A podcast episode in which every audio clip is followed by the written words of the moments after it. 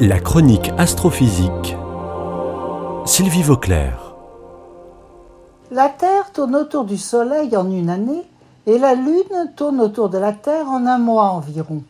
Cela semble bien simple, mais en fait, les mouvements orbitaux de ces astres sont un peu compliqués. La Lune ne tourne pas autour de la Terre dans le même plan que la Terre autour du Soleil.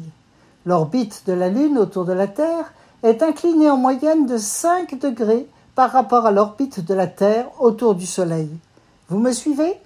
S'il n'y avait pas cette inclinaison, on aurait des éclipses de Lune et des éclipses de Soleil tous les mois. En effet, lorsque la Lune est dans la direction du Soleil, pour nous, c'est la nouvelle Lune. Si les orbites étaient dans le même plan, la Lune serait alors exactement devant le Soleil et on aurait une éclipse. Mais à cause de l'inclinaison, elle se situe en général un peu au-dessus ou un peu au-dessous et ne cache pas le soleil. Lorsque la Lune est dans la direction opposée, c'est la pleine Lune. Sa face tournée vers nous est alors complètement éclairée par le Soleil. Là encore, si les orbites étaient dans un même plan, la Terre serait entre la Lune et le Soleil et il y aurait une éclipse de Lune. Alors, pourquoi est-ce que les éclipses arrivent quand même de temps en temps? C'est que la ligne d'intersection entre les deux orbites tourne au cours du temps et parfois les trois astres Soleil, Terre et Lune réussissent à être complètement alignés. Le spectacle est très différent pour les deux sortes d'éclipses.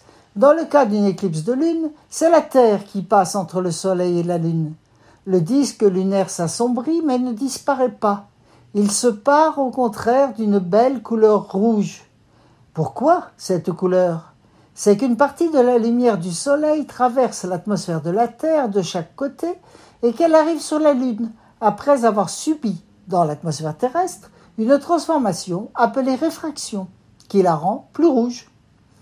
Dans le cas d'une éclipse totale de Soleil qui se produit à une époque de nouvelle Lune, la Lune cache complètement le disque solaire et on voit alors apparaître la couronne solaire, ce gaz diffus qui entoure le Soleil en permanence mais qu'on ne voit pas habituellement car on est trop ébloui par le Soleil lui-même.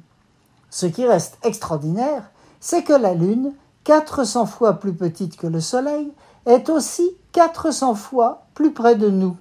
Sans cette coïncidence, nous pourrions peut-être voir des éclipses, mais certainement pas ces éclipses totales qui nous dévoilent la couronne solaire. Nous n'aurions simplement pas conscience de son existence. Nous avons eu la chance de pouvoir observer récemment une éclipse de lune, Quant à la prochaine éclipse totale de Soleil visible près de chez nous, ce sera le 12 août 2026 dans le nord de l'Espagne. Préparez-vous.